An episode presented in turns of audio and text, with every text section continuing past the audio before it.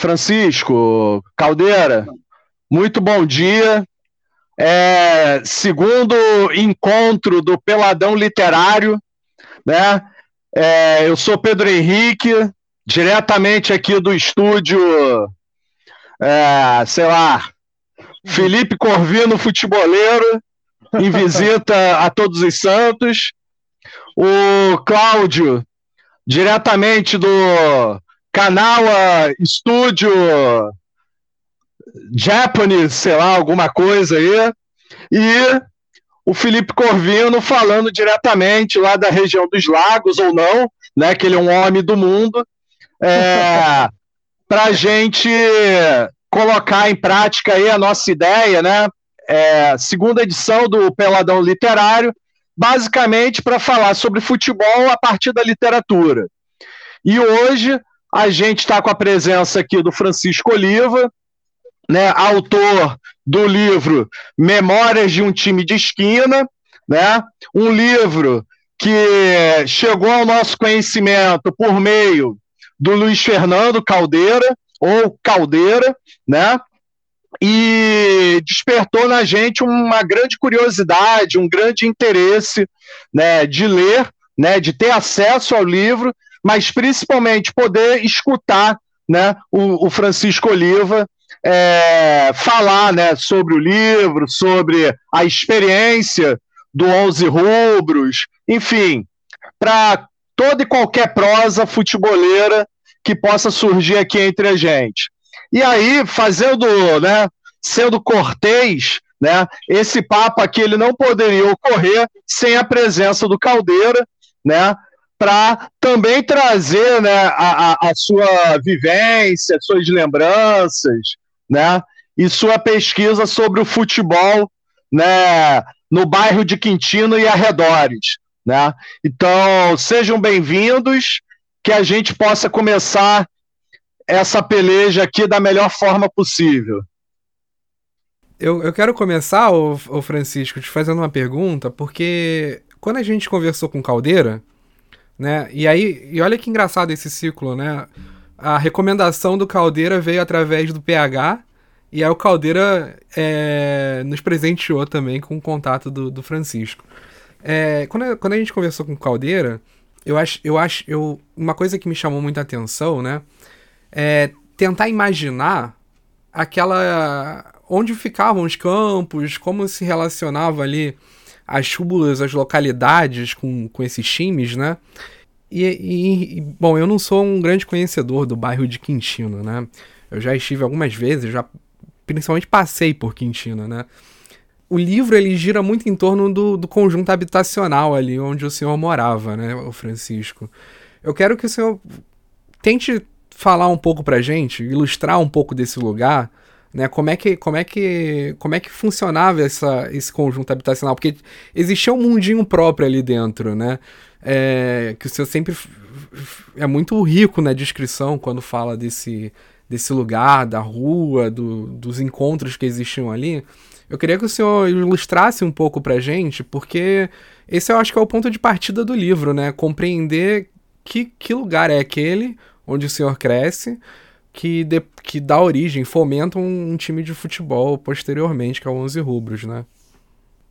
Bom, primeiramente, bom dia a todos. Quero dizer que é uma grande honra estar reunido com vocês, pessoas interessadas no verdadeiro futebol, né? Que a gente.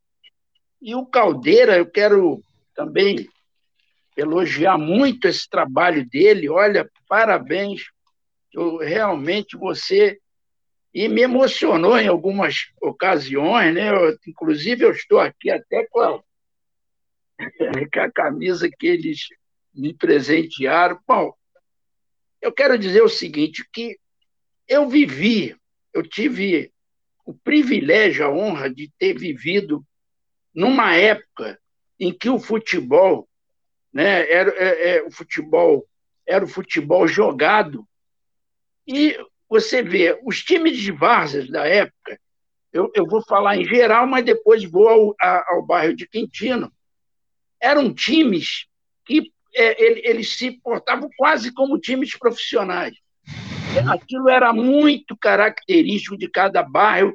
Cada bairro tinha o seu time que era considerado espetacular.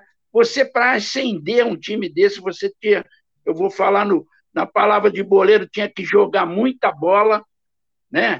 E é, a disputa era muito grande, porque eram vários campos de pelada, né? daqueles campos de pelada, a existiam os campos maiores, que eram os campos que eram disputadas essas pelejas de várzea, né?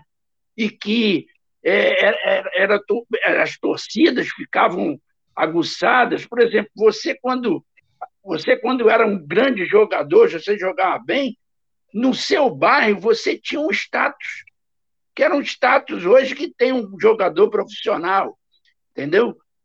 E conheci, joguei em diversos campos de várzea, que isso aí era muito característico.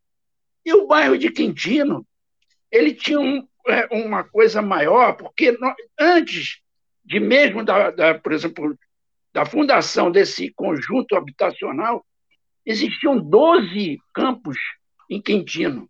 Né? E dali, obviamente, né, aquilo, as pessoas é, praticando, praticando, praticando, os, os que já tinham aquele, aquela coisa que nasciam com aquele dom do futebol, obviamente, eles iam mais adiante. E Quintino era um bairro extraordinário, que foi, por muitos anos, considerado o celeiro de craques, né? Era o celeiro de craques. Assim, é, ficou muito evidente depois que é, o Zico, a família do Zico, chegou ao, ao status maior, mas tinha outros grandes jogadores, jogou lá Zé Carlos, Paulo César Puruca. Eu, eu até também tive a oportunidade de ir, mas como eu disputei a, a, divisão, que era a segunda divisão, que era o departamento autônomo do futebol, que para chegar também ao departamento autônomo tinha que jogar muita bola. As grandes empresas contratavam esses grandes jogadores e a um peso, a um peso que era, por exemplo, era mais para mim era mais tranquilo eu jogar numa empresa do que jogar no América, por exemplo. Entendeu? Então, eu estou colocando aqui do jeito que era. Então, esses campos, eles revelavam jogadores extraordinários. Eu acredito muito, acredito muito, que os, os, os títulos do Brasil, 58, 62, 70, deve muito, deve muito ao campo de várzea. Deve porque eles saíam, jogadores saíam diretamente para o futebol profissional. Entendeu? Então, é, é, essa era uma característica né, da, da época dos campos de várzea e dos grandes jogadores. O Caldeira teve próximo de muitos deles, né, que ainda vivos estão, e sabe que o que eu estou falando é uma grande verdade. São pessoas que são reverenciadas até hoje, ele sabe disso. Né? Eu, eu vou a Quintino, eles não falam outra coisa a não ser daquela época, daquele. Isso é, é, é natural e comum. É mais ou menos isso. Não sei, se vocês precisarem de mais detalhes, eu estou aqui. Pô, seu Chico, bom dia, né, cara? E assim, eu tô fascinado te ouvindo, né? Desde a, da, da, da, do teste que a gente estava fazendo, né? Conversando em off, agora também a resposta para Tadashi. Porque muita coisa que eu li no teu livro, eu reconheci, olha só que, que, que, que coisa, que curiosidade, que eu conheci em mim, né? Porque assim no bairro que eu morei em Campos, o Tadashi, eu estava falando isso com ele também, né, em off, é, o Morrinho, ele tem uma escola de samba, um bloco de samba, que é o Psicodético, que eu mencionei aqui para o senhor, né, falando das cores. Tem alguns times de, de, futebol da rua, né, o LS o Lacerdinha, participavam dos campeonatos de várzea, assim, no, no bairro, se eu não me engano, nas décadas de 60, 70, tinha, eu acho que oito campos ali no bairro, né, foram muitos campos, muitos times assim, dos bairros mesmo, como você estava falando. E você descrevendo Quintino, você contando a história, contando a história das festas, né? Do carnaval, do, do, dos folguedos de Ano Novo, aquela coisa toda, aquele clima, me remeteu muito ao Morrinho, né? Também é uma área, como que eu posso dizer, menos abastada da cidade, né? Mais perto de um, de um, de um quilombo e tal, uma área, uma área que não é uma área central de campos, né? não foi, agora já foi englobado. E eu tive, fiz muito essa relação, né, da escola de samba, do futebol e tal. Eu queria que você falasse um pouquinho, assim, é, que você vai falando no livro, é, a tua relação, é, como é importante a tua relação dessas redes de sociabilidade, né, dentro de Quintino, do teu conjunto habitacional, para poder depois a Fundação 12 Rubos acontecer, né? Eu queria que você falasse um pouquinho sobre isso, né? E sobre a, o início da tua relação com o Império.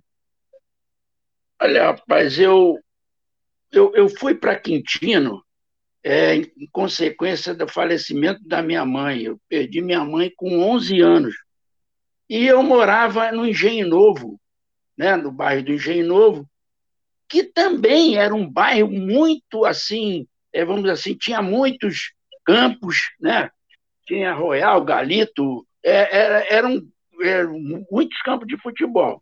Quando eu fui para Quintino, a, a, minha família, por exemplo, nós estávamos assim, é, é, destruído, rapaz, porque a morte da minha mãe foi uma coisa assim, é, muito prematura, né? morreu com 39 anos, e deixou a gente muito abalado. Eu já, eu, eu aliás, eu conto, eu, eu narro isso no livro, a nossa chegada, né? E aquele lugar, aquele lugar, bendito lugar, aquele bendito lugar, né? Era um, era um conjunto de.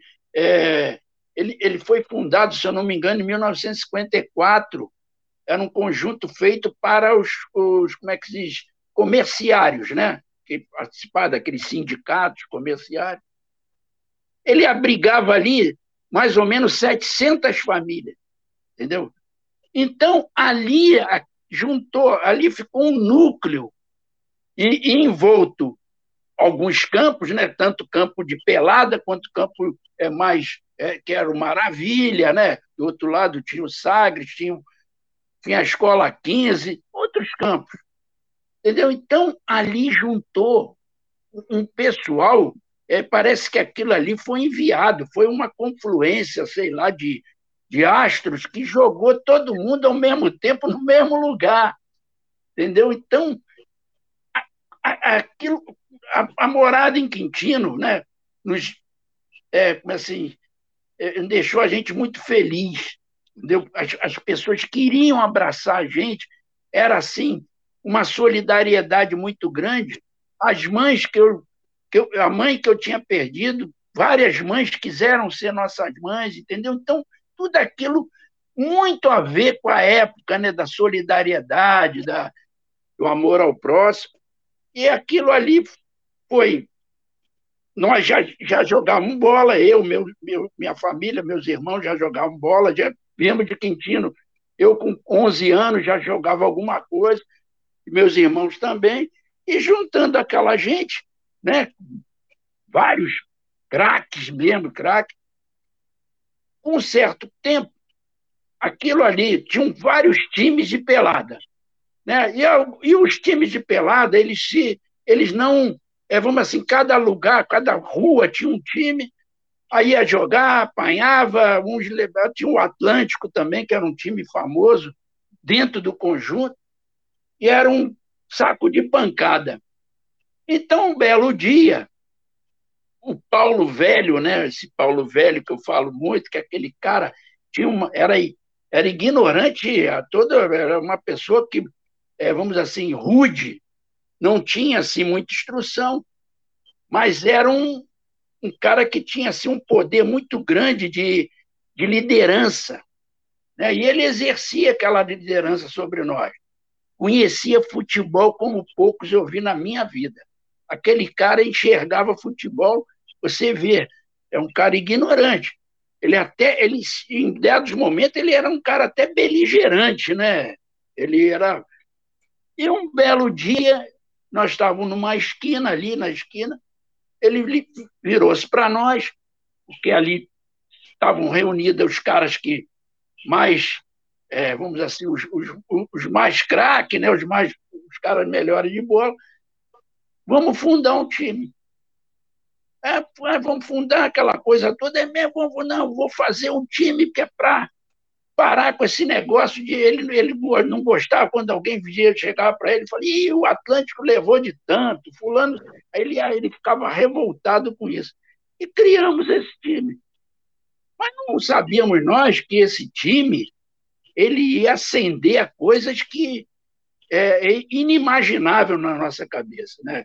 Cabeça, eu, eu quando o time foi fundado eu tinha 13 anos, 13 para 14 anos. E gozado que os times de várzea, né, os, os mais os bem formados, por exemplo, você só conseguia ir para um, um, um, um time desse, você só conseguia jogar num time desse com vinte e tantos anos de idade. Né? Você tinha todo aquele processo de, hoje, infantil, juniores, e, eu já, nesses 13 anos, eu já eu tinha estado jogando no infantil do Maravilha. Né? Do Maravilha, aí, quando formou 11 rubros, eu fui, posso dizer que fui uma das peças fundadoras, e esse time começamos junta daqui, junta de traz fulano, traz Beltrano, e formamos um verdadeiro esquadrão de. Aliás, o Caldeira, ele já, com certeza, já ouviu falar muito sobre isso, e aquilo realmente para a nossa vida, minha vida toda. E, e concomitantemente, eu já estava também. Eu, eu era, eu, eu, era um cara que sambava bem, jogava capoeira. Né? Aí fui para o Império Serrano. Conheci, antes eu tinha a gente frequentava a União de Jacarepaguá, que era ali em Cascadura, a União com Neiviana, né, que se tornou notório, e o Império Serrano. E aquilo juntar samba, futebol, futebol, samba, não dá para dar errado, né? Foi aquilo aí. É isso aí, foi o início, foi o início.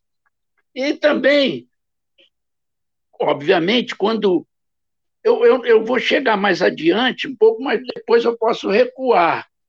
Que quando o Onze Ruba ele, ele, ele acabou muito prematuramente, sabe? O, o Paulo velho ele não se conformava que aquela gente. Eu, eu tinha 13 anos, alguns já estavam com 20, 20 e tantos. Entendeu? Então, aquela gente que estava com 20 e tantos, ele chegou 10 anos depois, ele já estava com 30 e tantos. Obviamente que eles não, não, não eram pessoas preparadas fisicamente, foram acabando, né? É, apendurando a chuteira. Aquilo para ele foi a morte. Ele achou que era a morte também do time. E todos diziam: não, tem uma pessoa que pode levar isso adiante, que, seria eu, no caso, que sempre fui administrador, sou, sou economista, sou contador, é, fundei algumas instituições financeiras e tinha todo esse know-how, mas não foi. Aí, quando isso terminou, eu, tinha que fazer uma coisa que, se eu não fizesse, se eu não registrasse tudo isso num livro, eu talvez eu não, eu, hoje eu não estaria, eu não seria uma pessoa feliz. Aquilo foi um resgate para mim né, de, de fazer aquele livro, de escrever tudo o que acontecia naquela época, aquela, toda aquela aquele romantismo, toda aquela era dourada que nós vivemos, entendeu? A princípio é isso. É isso aí. Muito bom, muito bom. Vai lá, Caldeira. Bom, vou, vou, começar do início, da, de quando eu conheci o seu, o seu Chico. Na, na verdade, é, a gente tem alguns amigos em comum aqui em Quintino, e um desses amigos, o Luiz Olhão, ele mandou para mim pelo zap que tinha visto é, uma foto de, de, um, de um time que tinha em Quintino chamado 11 Rubros, que eu até então não conhecia. O, não sei se vocês conhecem o Sérgio Melo, que é um cara que faz postagens na história do futebol. O blog dele, ele faz muitas postagens ele postou o, a história do Onze Rubros. E nessa história do Onze Rubros, ele cita lá o nome, do, ele cita o livro do seu Chico aí, e, e eu tentei fazer contato com o seu Chico via e-mail, mas não consegui. Aí perguntei ao Luiz Olhão, esse nosso, nosso amigo em comum, se ele tinha o telefone do seu Chico para eu tentar fazer contato com ele, para conhecer mais o Onze Rubros. E o Luiz tinha o telefone, me passou e a gente começou a conversar. Aí eu consegui, consegui conhecer o seu Chico. É, e daí para diante a gente tem tido uma amizade muito legal, muito bacana, mais pelo telefone. Algumas vezes a gente se encontrou mas poucas, poucas vezes, infelizmente. É, e numa dessas vezes, a, a, gente, eu, o Luiz Olhão, o Galhardo e o Luiz Henrique, a gente fez uma homenagem ao seu Chico. Na verdade, era homenagem era para prestar todo, a, todos, a todo o 11 rubro, né? Mas o seu Chico, o seu Ivan Pelé e o Paulinho Bitatti, que foram três caras que jogaram no 11 rubros, é, eles representaram o 11 rubros naquele dia. A gente fez uma homenagem, fez umas camisas, que até o seu Chico está aí é, usando a camisa dele. Bonita. É, e, e, e, assim a gente, a gente formou essa amizade aí que espero que dure por, por bastante tempo. Seu Chico é uma pessoa muito gente boa. Eu, eu sempre que tinha uma oportunidade, eu acho que eu falei até com o PH uma vez sobre isso, conversei com você, com vocês dois, naquela, naquela, naquele podcast que a gente fez, porque eu achava o livro do seu Chico, cara, se, assim, eu, eu, vocês não tinham lido ainda, mas eu já tinha lido. Ainda. Eu falei assim, cara, assim, é de uma simplicidade a leitura, é, você consegue é, viajar no tempo e, estar tá lá naquele espaço de tempo lá, vendo a coisa acontecer ali na tua frente, cara. O livro está muito bem escrito é, de uma maneira fácil para entender, entendeu? Então eu pedi, eu, eu até conversei com vocês mais por causa disso, porque é um livro muito fácil de ler e contava uma história muito bonita de um clube de pelada que se transformou é, num, num, clube de que não tinha sede, a sede deles era numa esquina, como o seu Chico, o seu Chico menciona no livro, mas que se transformou numa coisa muito grande para Quintino. É, foi representante aqui do futebol de Quintino por muitos anos. E saiu muita gente boa de lá de dentro do, do 11 Rubros. E depois o seu Chico vai falar aí, um cara, um cara que teve lá dentro, que jogou com eles lá, e é um grande, é um grande nome do futebol brasileiro, entendeu? Então, é, é, eu tenho muito, é, assim, é, a agradecer ao seu Chico por tudo que ele fez escrevendo esse livro para gente, entendeu? Porque ele, nesse livro, ele levou Quintino é, ser reconhecido por muita gente que não sabia que aqui tinha é, que era isso tudo, porque o pessoal achava que o Quintino era, era é, Zico, Edu, Antunes, Nando e deles para diante, mas teve muita coisa para trás deles, entendeu? Atrás do antes deles aparecerem, antes do Zico aparecer, do Antunes, tinha muita gente que jogava muita bola. Ó, o, o Nunes, o maior de todos, né, seu Chico? É o maior de todos, com certeza. Com o Dante, Xerém, é, Galhardo, uh, e, e, Geraldo Azambuja, e uma porrada deles aí que a gente. Negafo, é, Negafo. Negafo, um excelente jogador, e a gente agora vai ficar enumerando aqui, vai levar o dia todo aí e não vai acabar o podcast, entendeu? Então, é, seu Chico. Eu, eu posso dizer que você está falando dessa gente, o, a família Zico, né, eles existiam, eles jogaram bola conosco criança. E outra coisa, você, se você estiver próximo ao Edu, esses caras jogavam muito. E outra coisa, ele, não levava vantagem sobre nós, não. Era, era, é, a maioria das vezes eles, eles é, não perdiam. Entendeu? Obviamente, aí o, o Antunes foi o primeiro a, a ir para o futebol profissional, depois o Edu, que, nossa senhora, jogava demais, né? infelizmente não teve não teve essa, por essa fama toda que o Zico tem, porque, ah, não sei, por culpa dele, não sei, talvez, talvez se ele tivesse aceitado o convite do Pelé de ir para o Santos, né, ele talvez tivesse toda essa notoriedade que o irmão teve. Obviamente, o Zico jogava muita bola também, mas era confronto ali de, de eles tiveram a sorte, ou sei lá, quiseram ir por esse caminho. Eu já te falei, eu, eu até comentei aqui, eu não quis ir. Teve outras pessoas que não quiseram. O futebol naquela época não dava tanta condição assim, entendeu? A gente, eu, como disse, eu já volto a falar, eu ganhava mais dinheiro no, no DA do que se eu fosse para o futebol profissional. Mas é isso, é, você narrou tudo aí. Quintino tem uma história extraordinária, né? extraordinária, não só por isso foi afamado celeiro de crack, que era um celeiro de crack, e muito bem representado na mídia, no, é, pela família Zico, né? pela família Zico, Vanderlei Luxemburgo jogava no 11 rubros também, né? Começou conosco. O, o Zico levou ele para o Flamengo. Agora cá para nós, em consequência da irmã que era muito gostosa. E é, ele namorava a irmã, levou ele.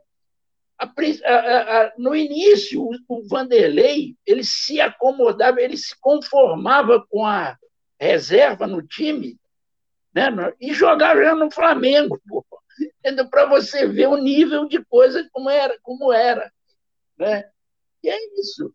E o Onze Rubro tem toda essa história maravilha história rica também.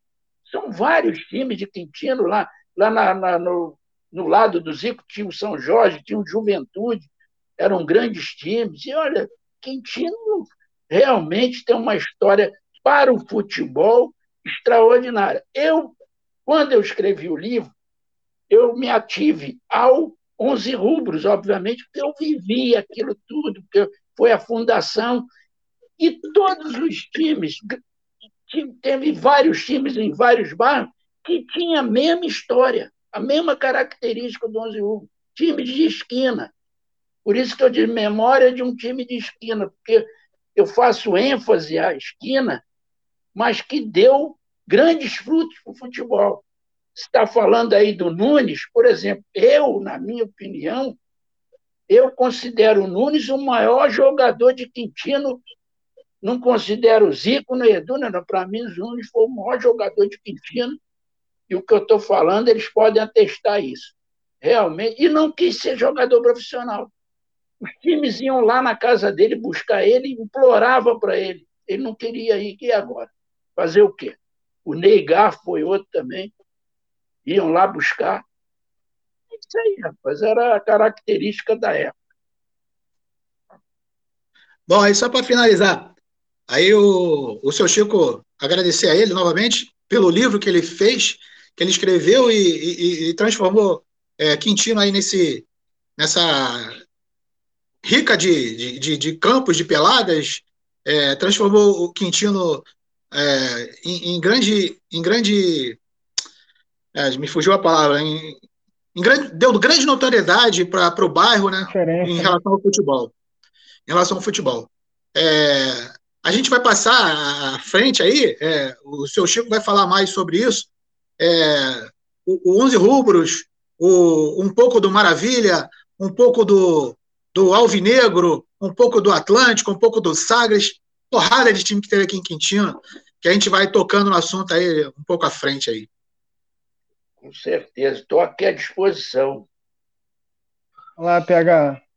Ô, Francisco, é, eu queria, né, você trouxe esse, essa introdução aí para gente, falando um pouco sobre essas memórias de forma geral, né? E agora eu queria meio que ir para o livro no, nos aspectos mais objetivos, né? É, a pergunta que eu te faço é: quando é que surgiu a ideia de escrever o livro, né? É, quanto tempo você levou para escrever esse livro, né? E mas a principal pergunta que eu queria fazer é a seguinte: é, poderia ser muito mais fácil você escrever esse livro contando uma história linear, né? Uma, uma, a história do time. E você adotou uma outra estratégia que é contar diversas histórias, né? Cada uma focando num determinado num determinado acontecimento, numa determinada característica, né? E estabelecendo di diálogos, né? trazendo uma prosa ali, uma, uma, uma, um, uma coisa quase que romanceada, né? Para falar sobre esse time, né? Então eu gostaria que você falasse sobre o livro, né? Quando é que você tomou a decisão de, de escrever o livro? é, quanto tempo durou, porque é um livro que tem uma estrutura que provavelmente durou bastante tempo para ser elaborado, né? Pela quantidade de histórias, detalhes que você traz, né? E, e, e o porquê da escolha dessa forma de escrever, né? Por que, que você decidiu escrever dessa forma? Bom, deixa eu te falar. Eu, a, a, por exemplo, a primeira coisa que eu, que eu, quando eu pensei em escrever o livro, a morte do Paulo Velho, eu tive grandes perdas na minha vida. Eu já contei sobre minha mãe, alguns familiares, amigos. E a morte do, do Paulo Velho, ela, ela também foi uma morte para mim muito traumática, sabe? Porque a gente tinha por ele um carinho muito grande. E eu, por ser uma pessoa assim muito querida no conjunto, né? O Caldeira pode atestar isso, e a minha família muito querida no conjunto, porque nós sempre fomos as pessoas que promovemos as grandes festas do, do conjunto, festa junina. Então, tudo por essa coisa da gente, dessa facilidade administrativa, criativa, né, que a gente tinha. Nós, é, eu não vou dizer, rapaz, que nós tínhamos assim uma, uma capacidade, não, não era não, era um, era um dom, né, que nós é, é, utilizamos muito isso dentro do conjunto. E toda essa solidariedade que eu contei a você, da coisa das pessoas, é, vamos assim, dessa amizade, desse carinho, um belo dia eu falei assim: meu Deus, eu não posso deixar isso passar em branco. Eu tenho que escrever isso em algum lugar. E eu sempre fui uma pessoa muito, é, vamos dizer assim, é, eu fui uma, é, por exemplo, eu na, na, época de estudo, faculdade, aquela coisa toda, todos os professores me falaram, rapaz, você tem que ser jornalista, mas eu sempre tive assim muita facilidade de narrativas, né, de escrever as coisas. E comentei isso com alguns companheiros. Ele falou: Chico, só tem uma pessoa que pode fazer isso, é você, cara. Mais ninguém. Ninguém tem essa facilidade narrativa. E quando eu volto à pergunta, a sua pergunta, é quando é, eu, eu pensei assim, vou escrever um livro, eu não vou me ater só né, ao, ao, vamos dizer assim, a história do Onze Rubro. Porque se eu fosse contar a história, eu, eu já contei para o Caldeira que eu, esse livro poderia ser até muito mais abrangente. Só que tem uma coisa: quem bancou o livro fui eu, do meu bolso. Você não pode. Hoje, se você for bancar um livro, naquela época também, para mim era, era dispendioso, era uma coisa que não cabia no meu bolso. E eu não podia pedir isso a ninguém, entendeu? E eu fui é, é, eu, eu, quis ser pragmático, né? E, e, em síntese, colocar todos esses, abordar todos esses assuntos. E eu não podia, porque para mim esse livro é uma homenagem que eu faço àquelas pessoas, aquelas pessoas que, nos receberam com tanta solidariedade, entendeu? Então, eu, tinha, não podia deixar isso em branco. E fui escrevendo os fatos, caso a caso, é, grandes eventos, né? É, tudo era motivo de, de grandes eventos, era, o, era o Réveillon, era Natal, Carnaval, era a festa junina. Né? Eu falei, eu tinha que fazer uma narrativa em síntese, né? da melhor forma que eu achei, para que o livro não fosse tão extenso, porque você sabe, um livro muito grande, as pessoas é, largam para lá eu, eu tive, tinha tudo isso na minha cabeça. Entendeu? Então, eu não posso fazer um livro com muitas páginas, tem que fazer uma linguagem bastante simples, né? É, a narrativa, que as pessoas entendessem com facilidade. E graças a Deus eu fui iluminado e consegui. Esse livro, para vocês terem uma ideia, ele teve uma repercussão assim até hoje. Até hoje eu recebo coisas. Se eu não me engano, eu não tenho certeza, já me pediram esse livro para colocar no Museu do Futebol, lá em São Paulo, se eu não me engano. E foi vendido muito no interior de São Paulo. Teve uma época que eu não conseguia dar conta. E aquilo foi, foi pedindo, pede um aqui, pede de lá. Eu fui, fui é, acabando né, o estoque. Até o Caldeira me questionou sobre isso. Poxa, senhora, poxa, eu, eu para é, fazer de novo esse livro, eu, eu vou ter um gasto né, que, no momento, não, me, não cabe no meu bolso, entendeu? Tanto é que eu já tenho outro livro escrito, muito parecido a nível de. Nesse, é, dentro desse esquema do, do Império Serrano, da história do Império Serrano.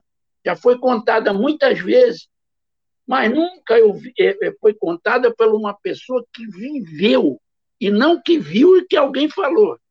Entendeu? Então, essa história também que eu conto do Império Serrano foi aquilo que eu vivi. Toda essa narrativa do livro foi o que eu vivi, né? e não foi o que me contaram. Eu vou estar aqui, você falou dos times, né? tinha um time dentro do conjunto chamava Atlântico, que era um time também que ele, eu, ele usava muito essa, é, vamos assim, esse estilo do Onze Rubro. Era um time ali da esquina de uma rua e eles pegavam os, os grandes jogadores, tanto do conjunto como ali no entorno, fazia, mas não tinha aquela preocupação de formar um time com grandes jogadores mesmo. Usavam muito assim aquela coisa de panelinha, né? Já quando o Onze Rubro surgiu, não, já foi uma coisa assim, embora de esquina, foi muito profissional, sabe? O cara jogava porque sabia jogar, se não soubesse, estava fora. Os próprios companheiros exigiam isso, entendeu? Então foi isso, porque eu tinha que deixar algo escrito de uma época, e aquilo ali ficar gravado, uma época dourada, uma época de ouro.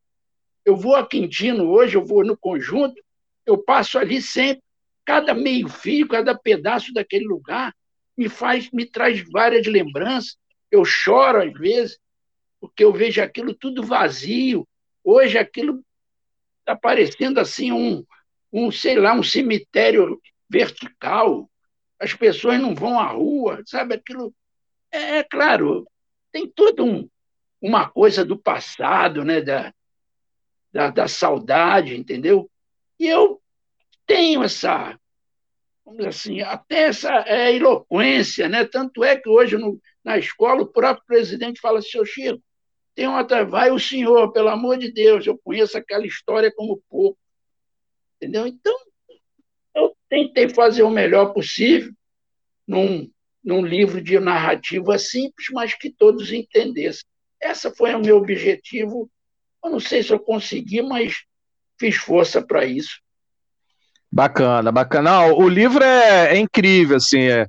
O, o, Caldeira, quando ele me apresentou o livro, né, me mostrou a capa do livro, eu imaginei que fosse um livro simples, pura e simplesmente de contar uma história linear, né, sei lá, até pensando assim de é, ter ficha técnica de jogos, isso que é uma característica comum de quem escreve sobre esses times de futebol e tal.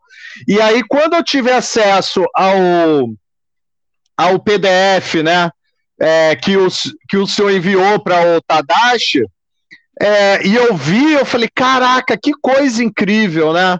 É, é conhecer o time através dessas histórias, que é um grande mergulho numa memória detalhada, com uma escrita afetiva, eufórica, né? Chegando ao ponto até de, em alguns momentos de uma escrita fantástica, assim, né? De um de um algo fantástico, assim, de um realismo fantástico, né? Então foi, foi muito bacana assim é, é, ler, né? Uma, uma perguntinha que foi é uma curiosidade, qual foi a tiragem é, inicial desse livro? Foram 400 livros de tiragem inicial. Bacana, bacana. E todos vendidos. No lançamento, é, no lançamento foi um negócio tão absurdo que você não. É, é, vamos assim, digamos que toda essa coisa que eu, toda essa emoção que eu passei por livro, aquilo foi como se as pessoas entendessem quando foi o lançamento alguns dos amigos meus, eles eram, eles, eles eram, é, vamos assim, já... E quando eu, eu, quis fazer esse lançamento, esse amigo meu, não sei porquê, não pedi nada, um dos políticos de Nova Iguaçu falou: não, eu faço questão de bancar toda toda essa né, esse lançamento. E Gozado não me pediu nada, nem pegou o microfone para dizer, olha, nada. Ele, ele foi lá, não apresentei ele como ninguém, olha, foi. Gente, já na primeira, assim, no primeiro dia, foram quase 200 livros que eu, que eu tive. Aliás, eu, eu vendi por um valor, é, vamos dizer assim, um pouco acima do custo, entendeu? Era, é, tinha que ser um valor que não as pessoas pudessem ter acesso, né? Não um valor, é, ah, não, essa aqui, essa obra vale nada. Eu queria que eles ficassem com aquilo, aliás, todos eles que, que compraram o livro, guarda aquilo como uma, sabe, uma coisa, uma relíquia, uma coisa, entendeu? Então, eu fico feliz por isso, porque eu atingi o meu objetivo, que era justamente fazer daquele lugar, fazer daquele time. E quando você lê o prefácio do livro, você vai ver que eu falo não do 11 rubros em si, eu falo dos times de várzea criado em todos os, é, vamos, os bairros, né? É uma característica comum da época dos boleiros, peladeiros. Né? Ô, ô Francisco, Pois não. Eu, eu, eu, eu acrescento, né? Na verdade, você fala sobre um modo de vida no subúrbio. Isso aí. Né? Isso aí. Porque você, você não está falando apenas do futebol ou dos times de futebol ali daquela área, mas você está falando sobre as, relações sociais, né? Você está falando sobre infância no subúrbio, você está falando sobre família no subúrbio, você está falando sobre as amizades, as sociabilidades, né? o valor da rua né? É, na vida das pessoas que moram no subúrbio. Né? Você, de certa forma, o que, que me conquistou assim lendo o livro é que você narra a experiência, a vivência, a vida de uma pessoa que cresceu, viveu e foi um futeboleiro no subúrbio do Rio de Janeiro, né? Então, é, para quem conhece minimamente o subúrbio e, e, e valoriza isso, é, é, é gera um bem-estar, né? De ler, de, de, de conhecer essa história muito grande, né? É, quando as pessoas que viveram a minha época eles lêem o livro, eles se sentem dentro daquilo, né? Porque todos eles, praticamente, na época, viviam uma coisa próxima, parecida. Nós levávamos uma vida quase que rural, né? no subúrbio. Eu, eu, eu, eu amava negócio de cavalo, por exemplo, eu tomava conta de cavalo, daquela gente ali toda, levava os cavalos para o pasto, é aquela coisa toda de subúrbio mesmo, de, e a excelência da solidariedade. Eu, eu, eu, eu, eu, foco muito nisso, a excelência da solidariedade. O que era o amor às pessoas, como as pessoas, é, vamos dizer assim, o conjunto. Quando eu cheguei naquele conjunto, ali naquelas ruas no entorno, eram todas, ainda não tinha asfalto, não tinha nada. Né? Quando chovia, era aquele problema de um terreno baldio de esquina. Eu, com uma, eu criei um clube de infantil, não sei se você vai ver no meu livro, chamado Peçanha. Uhum. Nós tínhamos para mais de 200 associados, eu era o presidente. Eu tinha 12 para 13 anos. Aquele clube ali, nós não, não jogávamos só futebol, era um 11 rubrinho, né? Era o, era o, quem fosse com 11 rubro passava primeiro ali, porque eu tinha a mesma coisa do Paulinho. Jogava a bola, ia para campo. Não jogava, ia jogar ping-pong. Aí nós tínhamos ping-pong, tinha, tinha aquela quantidade. E tinha uma solidariedade, era o seguinte: o cara jogava lixo na rua, a gente via o cara jogar, de noite a gente jogava na casa dele. Entendeu? É, limpamos aquilo tudo ali, criamos esse, é, é, é essa coisa gostosa né, de, da amizade que você está colocando. Aquilo crescemos assim, aquilo ficou gravado no coração de todos eles, de mim então nem se fala.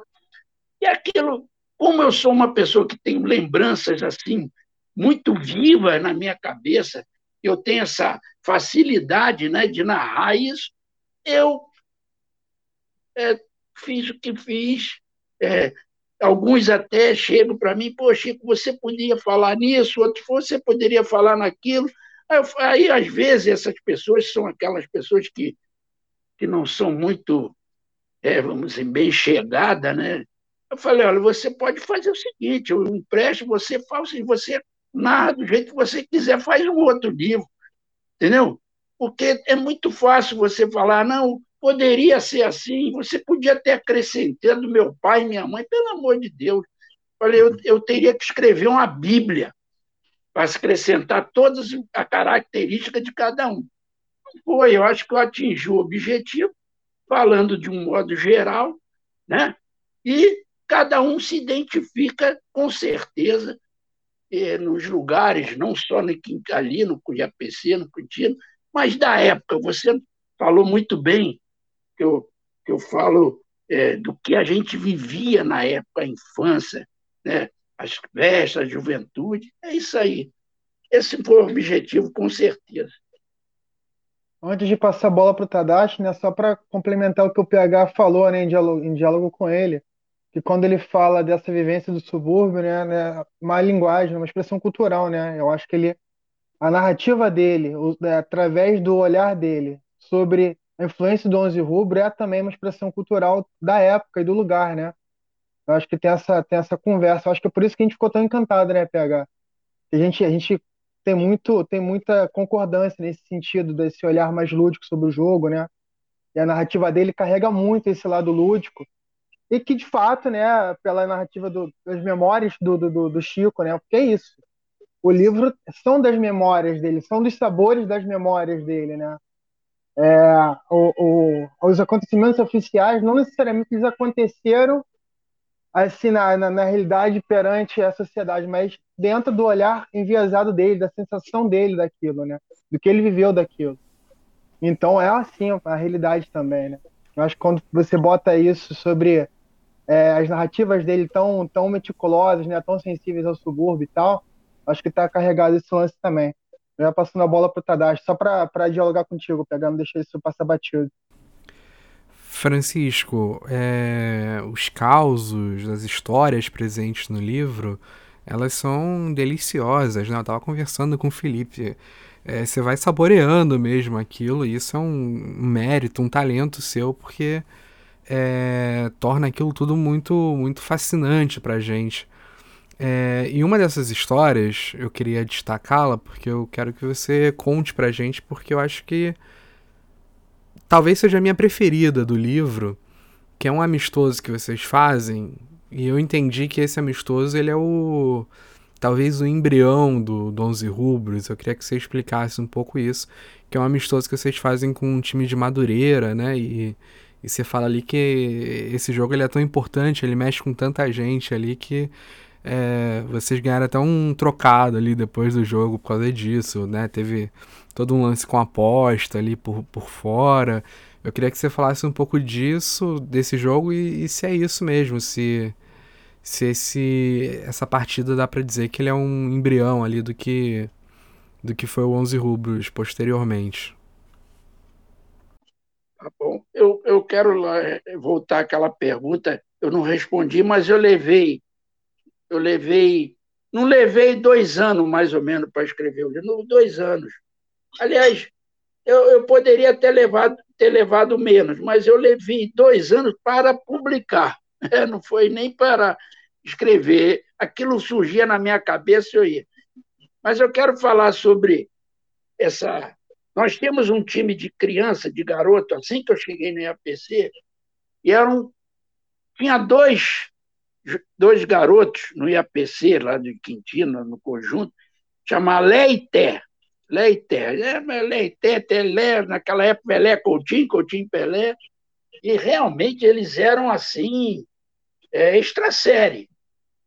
E eu e meu irmão, quando chegamos, nós, do Engenho Novo, nós trazíamos toda aquela bagagem também, sabe? E quando chegamos no conjunto, nós logo ascendemos a um status de, de grande jogador também, né?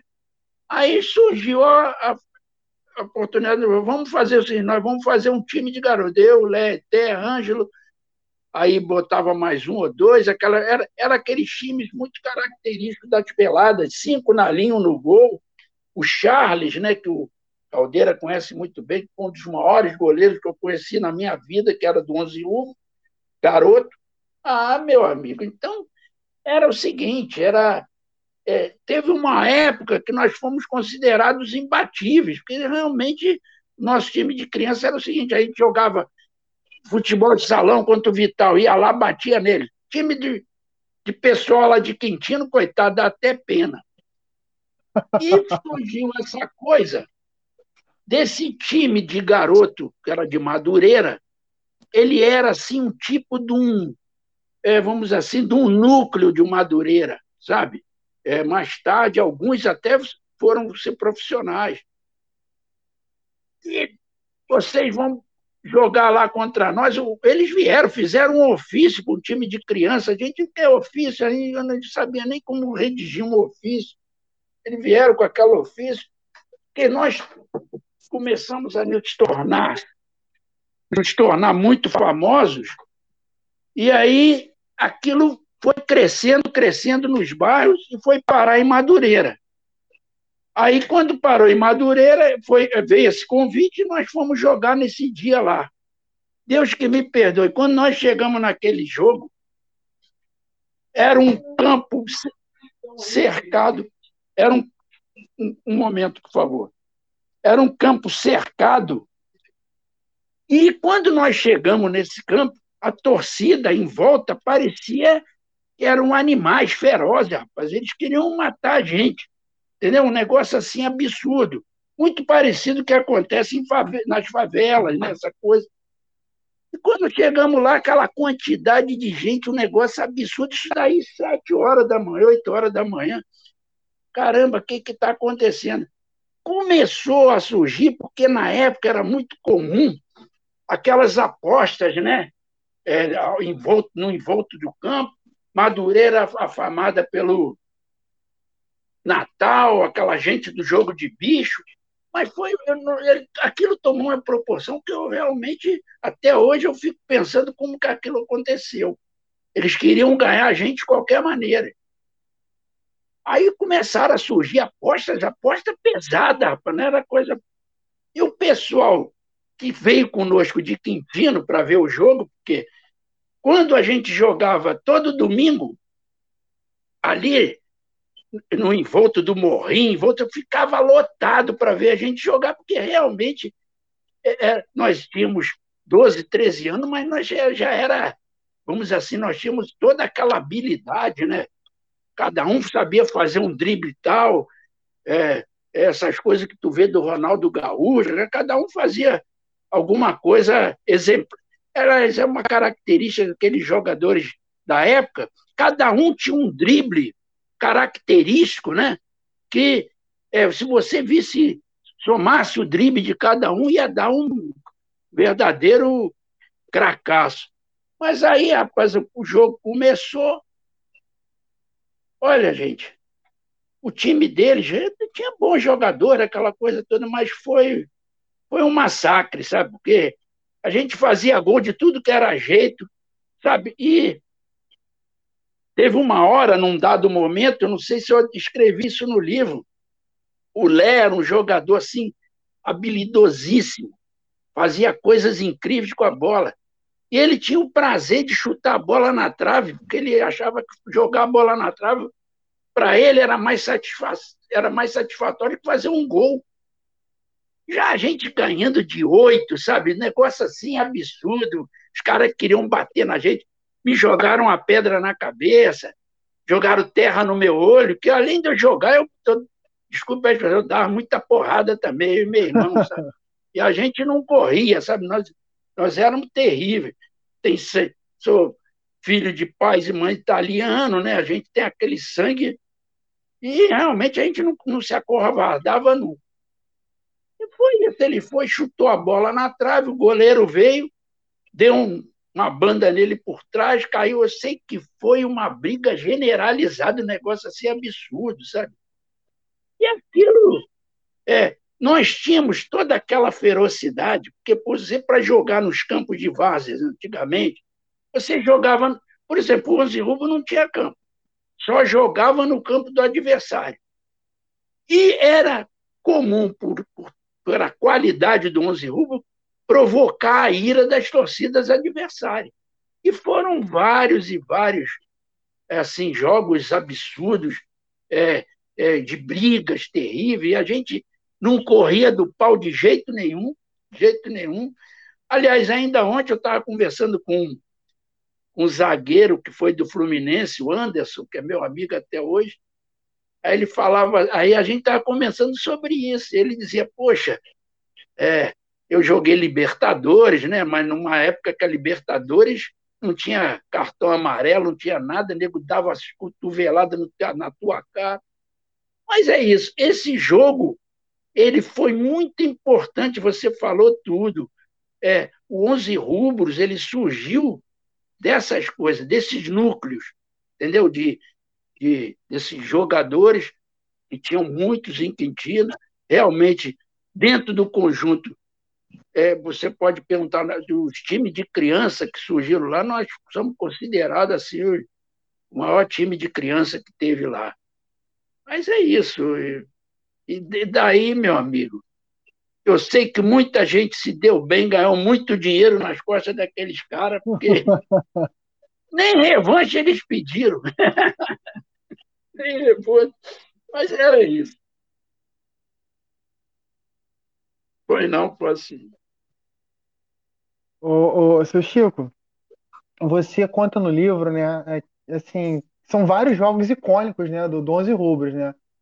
Tem jogo em Viçosa, tem jogo em Friburgo, porra, tem jogo tudo quanto é canto do, do subúrbio do Rio de Janeiro.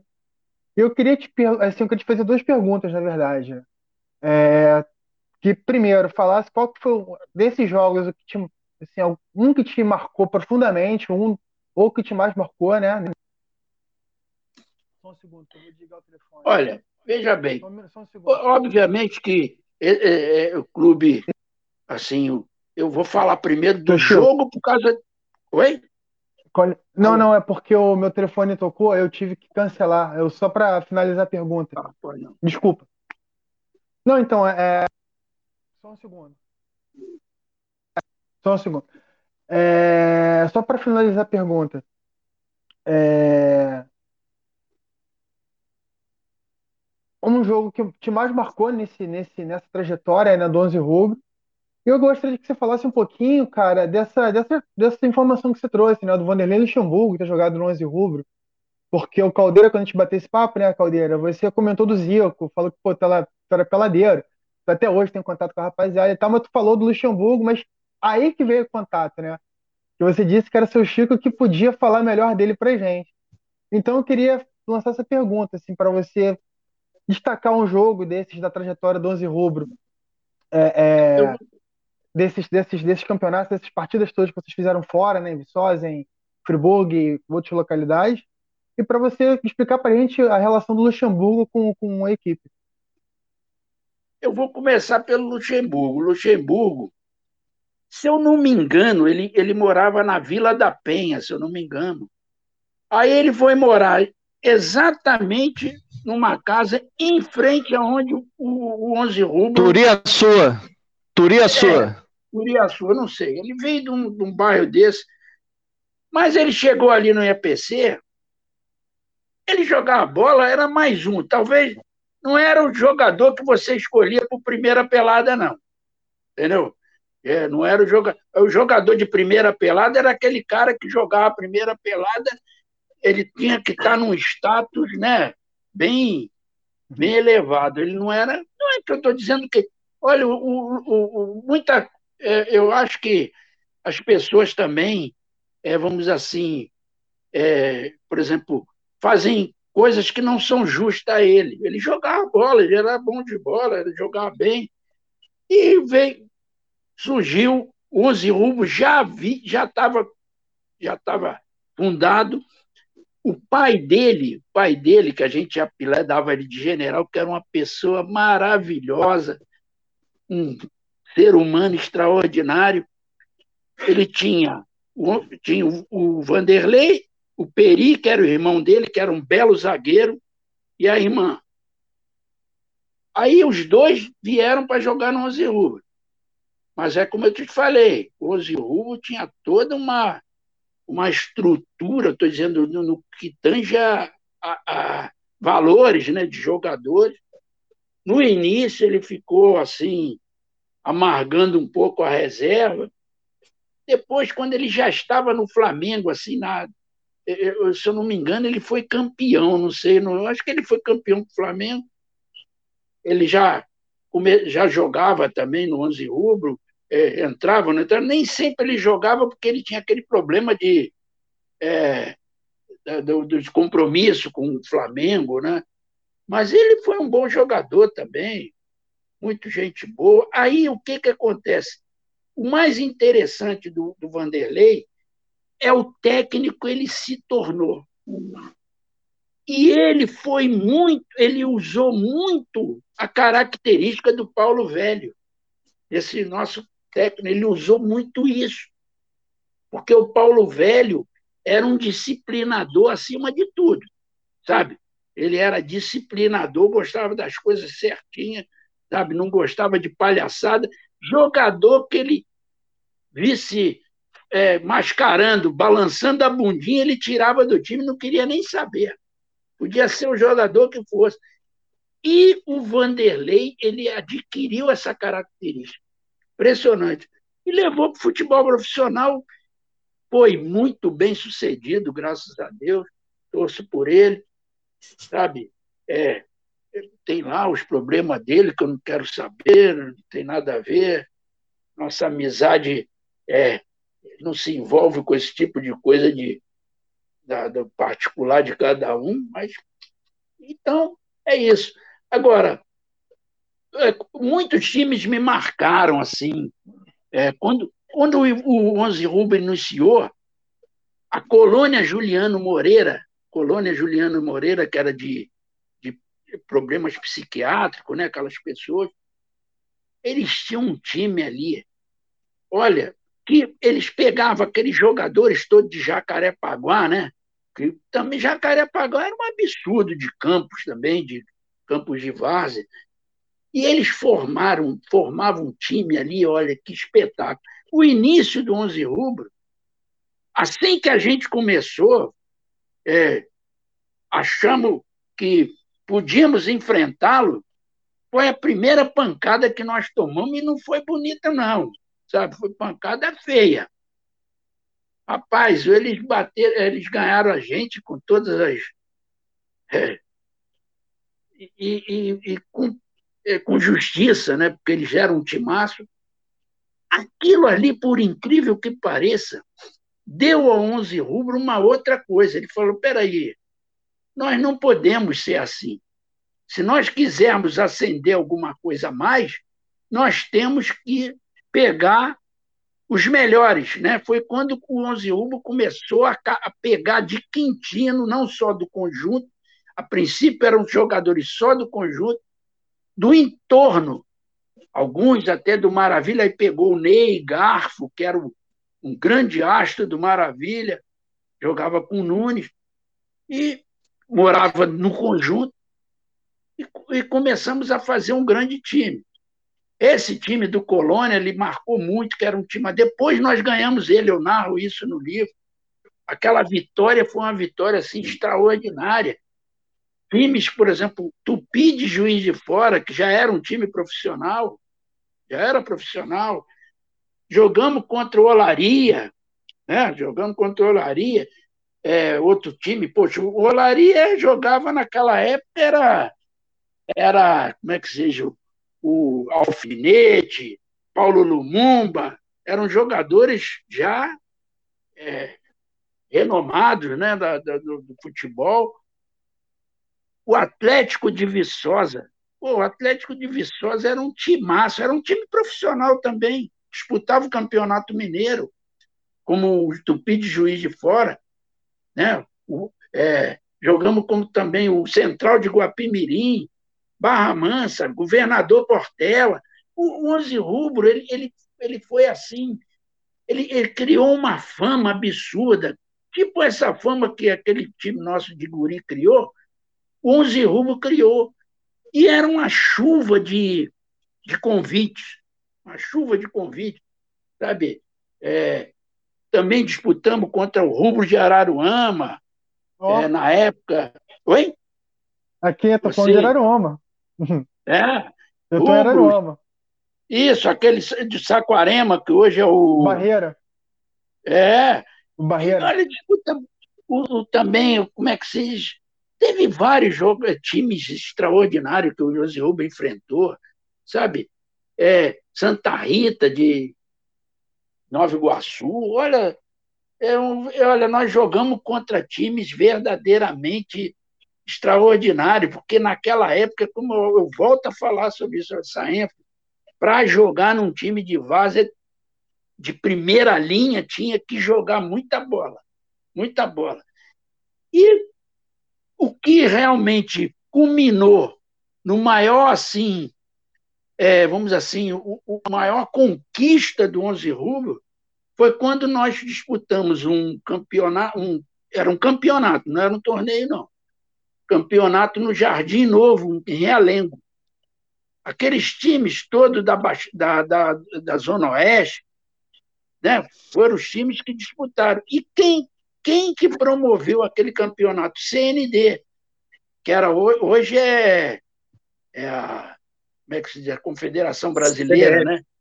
É, hoje é CBF, era, é, é CND, Confederação Nacional de, de, Futebol, de, de, de Esporte, né? que era o, na época que era o era o comandante, era um coronel, que era o comandante na época da ditadura militar.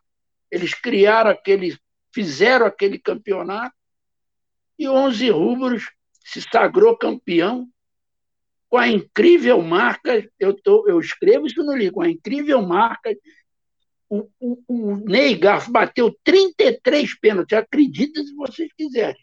Isso não é mentira, não, isso é 33 pênaltis. O cara ia lá, fazia, o Ney Garfo fazia. O Ney era um. É, foi o maior batedor de pênalti que eu vi da minha vida. Eu não vi, é porque ele batia no mesmo lugar, no mesmo a, a, a quatro dedos da trave, não tinha jeito. Pum, pum. E até que o Charlie, esse goleiro nosso, não, sei lá, não, cara também era muito bom. Para você ver como eles, a gente, eles batiam pênalti, eles ficavam em volta do, a torcida ficava em volta da grande, jogava bomba. Jogava, olha, era um negócio absurdo. Aí nós, o Anzeúbe se sagrou campeão, que era um timaço esse time, um timaço. Jardim Novo, de Realengo. Também, o que, que eles fizeram? Pegaram todos os grandes jogadores da região e formaram um time para ganhar do Anzeúbe. Não conseguiram. Entendeu? Mas foram várias. E agora eu vou voltar já que não, não fizeram essa pergunta, mas no início falaram, nós tem que falar do, do 11 Rubro ah. Maravilha, né? Bom, é o clássico daí? Maravilha, rapaz, era um, era um, era um timaço, era um timaço. Jogava o Nunes, eu estou dizendo para vocês que para mim foi o maior de todos. E eu tive assim a honra de começar a jogar bola no Maravilha. Tanto é que eles tentaram me levar de volta várias vezes. Aliás, criou-se até um ambiente é, desagradável, né? porque eles, eles queriam, porque o Maravilha ele disputava a federação, disputava o campeonato, de, antigamente era juvenil, hoje é juniores, sub-21. E, uma, e, uma, eles não se conformavam que eu não ia. Eu, eu, eles achavam que eles me formaram como jogador, não se conformavam com isso. Mas aí, esse, esse jogo, ele era é, vamos assim, ele era adiado toda vez, porque sabia que aquilo não ia prestar, sabe? Aquilo seria sobrevivência de um ou de outro, de um ou de outro, porque era, eles gozavam o Paulinho velho, que ele era viciado em corrida de cavalo e jogo de bicho. E o banqueiro da época era o Jair Gaguinho, que era o patrono do Maravilha, né? o cara que bancava o Maravilha, e ficava aquelas provocações, xingavam ele, aquela coisa, toda vez ele chegava. E um belo dia, já o 11 rubros já formado, né? Assim, assim, a formação extraordinária, melhor, uma das melhores formações que o 11 rubros teve. Ele, invocado, chegou lá, falando até aquela frase que curte falar, a sorte está lançada, a sorte está lançada, o que está acontecendo? Marquei o jogo para dia 7 de setembro. Caramba, aí que isso, Paulinho? Você marcou? Marquei, eu não aguento mais, não sei o quê, bababá, bababá. Tudo bem, nos preparamos, aquela coisa toda. Eu até conto sobre uma ventania que deu na madrugada. Minha nossa, aquilo é, era, era uma, uma assim, aquilo era é, uma coisa estranha, aquele assobio na minha cabeça, eu não conseguia dormir de jeito nenhum. No dia seguinte eu contei ao Paulinho, Paulinho, tá, alguma coisa estranha vai acontecer. Ele, ele falava, não, esse vento está levando o azar lá para o lado deles, não sei o quê, vai parar, vai parar. E gozado que quando era uma hora da tarde o vento parou, parou assim de repente do nada. Porra, estava formado o palco para a grande batalha. Né? O 11 Rubro tinha. Nós ficamos, para você ter uma ideia, o segundo quadro de 11 Rubro, que era sub-20, né? sub-18, sub nós ficamos dois anos invictos sem perder para ninguém, inclusive para o primeiro quadro. Era um time tão extraordinário que jogava o Pelé, o Ivan Pelé, eu, Telé, era um, era um verdadeiro esquadrão de garotos. Quando nós fomos jogar com o Maravilha, o segundo quadro, foi um passeio, né? Demos, demos sei lá, ganhamos ele, podia ser oito, nove, que não, não ia fazer diferença, porque realmente o nosso time era muito superior.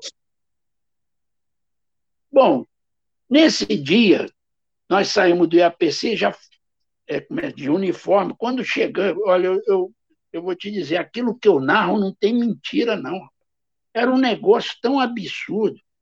Quem conheceu aquele campo, Caldeira deve ter conhecido, envolto ali, tudo tomado, tudo tomado de gente. Era, um, era uma. Era, com certeza, muito mais de 5 mil pessoas. Tinha gente demais, porque era um lugar muito amplo, muito, o morro atrás do, da baliza todo tomado de gente, um negócio assim absurdo, rapaz. E aquela coisa, fomos para a batalha, essa primeira a gente ganhou com facilidade, depois veio o jogo principal. Né? Aí, é, aquele timaço do Maravilha, obviamente alguns é, eu, com um pouco de medo, dentro de receio, né? Como o cara vai enfrentar hoje o Flamengo, né? O Flamengo tem aquele timaço, o cara fica, né? ressabiado. Levamos o primeiro gol, levamos o primeiro gol, nada agradável, né? Aquela tosse toda, eles olha, eles, eles olha a torcida dele, gente, pelo amor de maravilha. Quem fez o gol do tio? Oi? Quem fez o gol do, do Maravilha? Foi o Nunes, foi o Nunes, foi o Nunes. Foi o Nunes. Aí, porra, eu falei, caramba, que merda. Bom, já quase chegando no final do primeiro tempo, ele um pênalti o Becão, que era um back maravilhoso, maravilha, fez, fez o pênalti no, no Ricardo, que era um cara de jogar no meio campo do, do 11 o cara era escroto, eu conto história com ele desse, no livro, ele era sujo pra cacete, sabe? O cara desagradável, sabe? Aí, mas ele sofreu o pênalti, o Ney foi lá e empatou o jogo. Acabou o primeiro tempo, foi para o segundo tempo, aí o Onze Rubos se encheu de. Né? Eu, eu, achei assim que o Maravilha ele se encolheu. E o Onze Rubro foi para cima, foi para cima. Já quase trinta e poucos minutos já. O Paulo Bitatti, esse que você homenageou, né? Ele era irmão do Nunes, irmão do Nunes, os, os irmãos todos jogando Maravilha, só ele que jogava no Onze Rubro. Aliás, ele entrou naquele jogo porque o Jorge, que era o lateral direito, se machucou primeiro tempo, e ele entrou. Ele foi, correu pela linha de fundo, não, ele cruzou nem da linha de fundo, ele cruzou quase da intermediária. Aí meu tio, Dante, que é considerado um dos maiores artilheiros de Quintino, ele subiu assim, deu um toque bonito no ângulo, gordo, aquele gordo bateu roupa, caiu com aquela banha toda no chão, 3 a 1 Ah, meu amigo, aí o time começou a partir para dentro deles, e ia dois, ia ser três, ia ser quatro, porque estava né, tava muito evidente a coisa. Jogaram a pedra lá, na hora que um dos nossos jogadores foi bater a lateral, jogaram a pedra, quebraram a cabeça dele, confusão danada. O Galhardo, que era pai do Paulinho Galhardo, né, pegou a arma, deu um tiro para o alto. Porra, olha, uma confusão generalizada, um negócio assim absurdo. Todo mundo corria para lá, corria para cá, né, se atropelando um por cima do outro. Conclusão: acabou o jogo. O, o, o Jair, próprio Jair Gaguinho e o Jair, que era tio do Paulo Bitatti, né, que jogou no do Nunes, ele era o que estava apitando o jogo, ele, por bem, achou acabar o jogo, já estava uns 40 e tantos minutos e acabou 2 a 1 um. Aquilo por maravilha não prestou, sabe? Porque, é, como eu havia avisado a vocês, ele, quem perdesse ali é, podia se considerar. É, é ali não estava só perdendo um jogo, estava perdendo muita coisa além do jogo. Entendeu? e foi o que né? aconteceu. O, o Maravilha ali embicou os jogadores principais do Maravilha vieram jogar no 11 rubro, aí, meu amigo, aí o 11 rubro ficou um negócio absurdo, absurdo. Nunes no, no 11 rubro. E aí, é, aliás, nesse, na capa do livro, na capa do livro tem aqui todo, não sei se você. Esse time foi o maior time que o 11 rubro teve eu e meu irmão, nós estamos na, no, no, time de trás, atrás, porque é, era, era, era, foi o time que nós jogamos três juntos. Eu fiz questão de colocar essa foto, eu e os meus irmãos. Não, é, uma questão também de umidade, não fiz questão de estar na capa do livro da frente, não tem nada a ver, entendeu? O conteúdo é que vale. É isso aí, cara. Isso é, muita história, muita, muita, é, muita emoção, cara. É difícil para mim até narrar isso, eu, sabe? Eu ando muito emocionado. Essa história do também juntou com o Império Serrano. E é complicado, mas estou aqui feliz de estar falando com vocês, com certeza. Pô, a gente está feliz demais de te ouvir, né, seu Chico? Isso para mim é encantador, né, cara? Te ouvir, assim, para mim é fascinante, porque você toca em pontos muito sensíveis da tua memória, que ativa a memória de muita gente que viveu coisas eh, similares, né? É, nos seus bairros também, né? Nos seus, nos seus, nas suas localidades ali, na sua comunidade e tal. Então também é emocionante pra gente ouvir. Vai lá, Caldeira, segue, segue o baile, depois passa o PH. Tá, é, só uma entrada aqui. É, a gente tinha conversado né, sobre isso, aí o, o Tadashi ficou de fazer essa pergunta, mas é, ele tinha uma outra pergunta antes, e o seu Chico entrou na pergunta que eu ia fazer, que era justamente o. Como o Tadashi já tinha feito a pergunta de um jogo anterior, aí eu falei, então vou aproveitar para fazer a pergunta do, do jogo do Maravilha com o Rubro. Mas o seu Chico já narrou todo aquele clima do jogo, tudo aquilo é, que eu queria é, ouvir dele, que eu também não ouvi esse, isso, como vocês agora, a gente está ouvindo isso pela primeira vez. A gente leu isso no livro e já deu para imaginar o que era, é, o que foi essa, essa, essa façanha desse jogo, né? E o seu Chico agora contando, a gente vê mais realidade na história, uma coisa mais maneira. muito mais bonita do que aconteceu. É, pena que acabou do jeito que acabou o jogo, né? Que eu acho que se fosse até o final seria uma coisa mais bonita, mas ficar, um negócio mais romântico. É, seu Chico, é, fala, seu Chico, pode falar. Não, eu estou dizendo assim, você não me perguntou, mas eu vi pela sua cara que você ia me perguntar, por isso que eu já, já entendi. mas, é, é, olha, eu vou dizer uma coisa para você. Talvez se o jogo não tivesse acabado daquele jeito, não ia ter tanta ênfase, porque tinha que acabar daquele jeito. Eles eram pessoas complicadas, entendeu? É, não estou dizendo, não era uma luta do bem contra o mal, não chega a isso mas eles lá tinham assim um jeito diferente de ser do pessoal do conjunto, sabe? Nós tínhamos toda aquela coisa de solidariedade, ali tinham algumas pessoas problemáticas, mas eh, eu imaginava que ia acabar daquele jeito mesmo, porque a tensão era muito grande. E logo a seguir, logo a seguir, para vocês, eu não narrei no livro, eu acho que eu narrei, sim, teve um baile, porque o Maravilha, ele, ele habitava no carnaval com os grandes bailes, sabe? No, no, na sede do Maravilha, é um baile disputado em Quintino. E um pré-carnavalesco daqueles, nós fomos convidados, aliás, no ano seguinte, nós fomos convidados a fazer um, o Baile da Paz, o nome chamou-se Baile da Paz. Onze Rubro e Maravilha. Né? O baile é, era um, era um pré-carnavalesco que tinha tanta assim, assim fama no pré-carnavalesco como tinha o próprio carnaval. E aquele baile, da, aquele, fizemos toda aquele, aquela história, a, a nossa rainha, a rainha nossa do Onze Ruba era a irmã da rainha do Maravilha, né? E fizemos troca de bandeira, aquela de papagaiada toda. Rapaz, aí o baile começou, não sei o quê, estava tudo indo muito bem.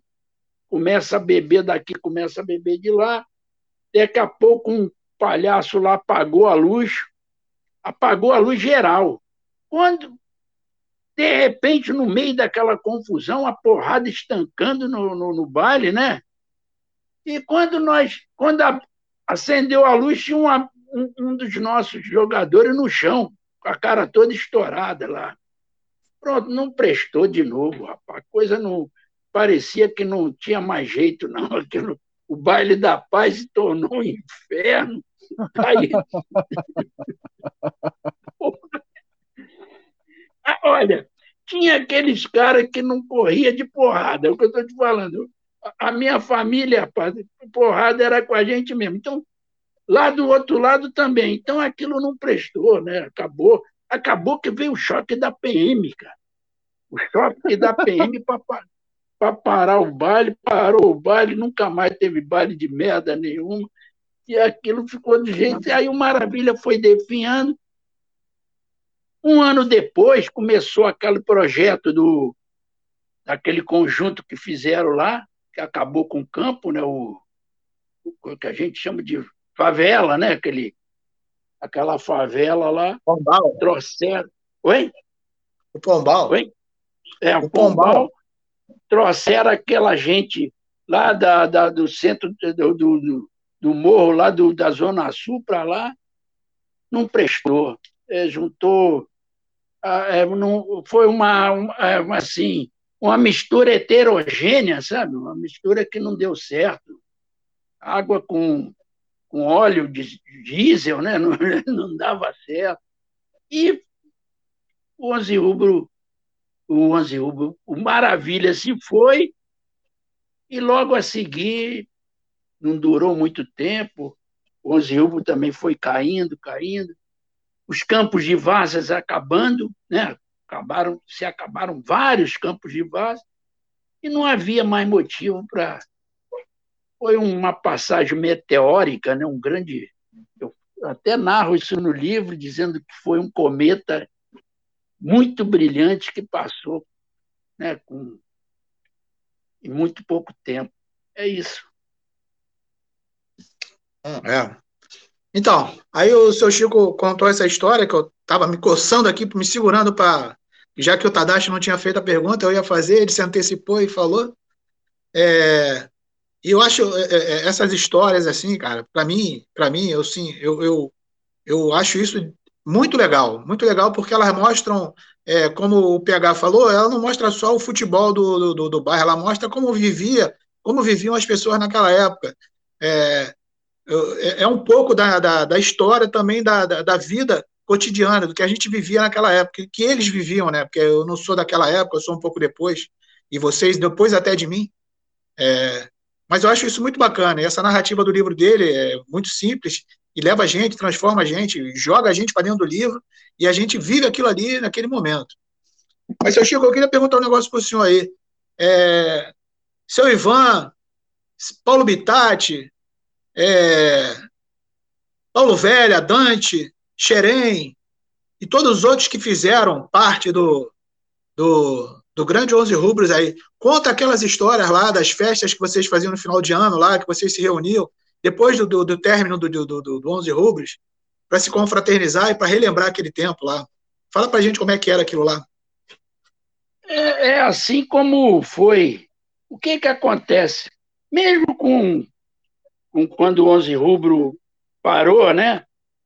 Obviamente, nós tínhamos toda aquela amizade de infância, né? Porque a amizade de infância, rapaz, é uma amizade eterna.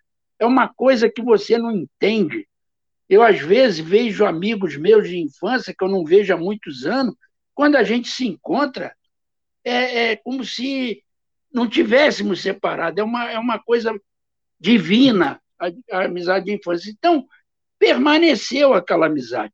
E o que eu já disse a você, eu e meu irmão, nós sempre, todas as grandes festas do conjunto, nós é que promovemos, inclusive as do 11 Rubro, quando ainda em atividade, quando chegava o fim de ano, todo final de ano, tinha a entrega do, do troféus, maior artilheiro, troféu eficiência, né? Então, tinha todas aquelas coisas, todo ano tinha aquilo no 11 Rubro, e aquilo permaneceu pós término né, da, das atividades, e fazíamos todo final de ano essa festa.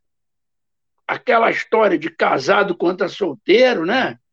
É, que também não terminávamos nunca bem, né? E festas grandiosas.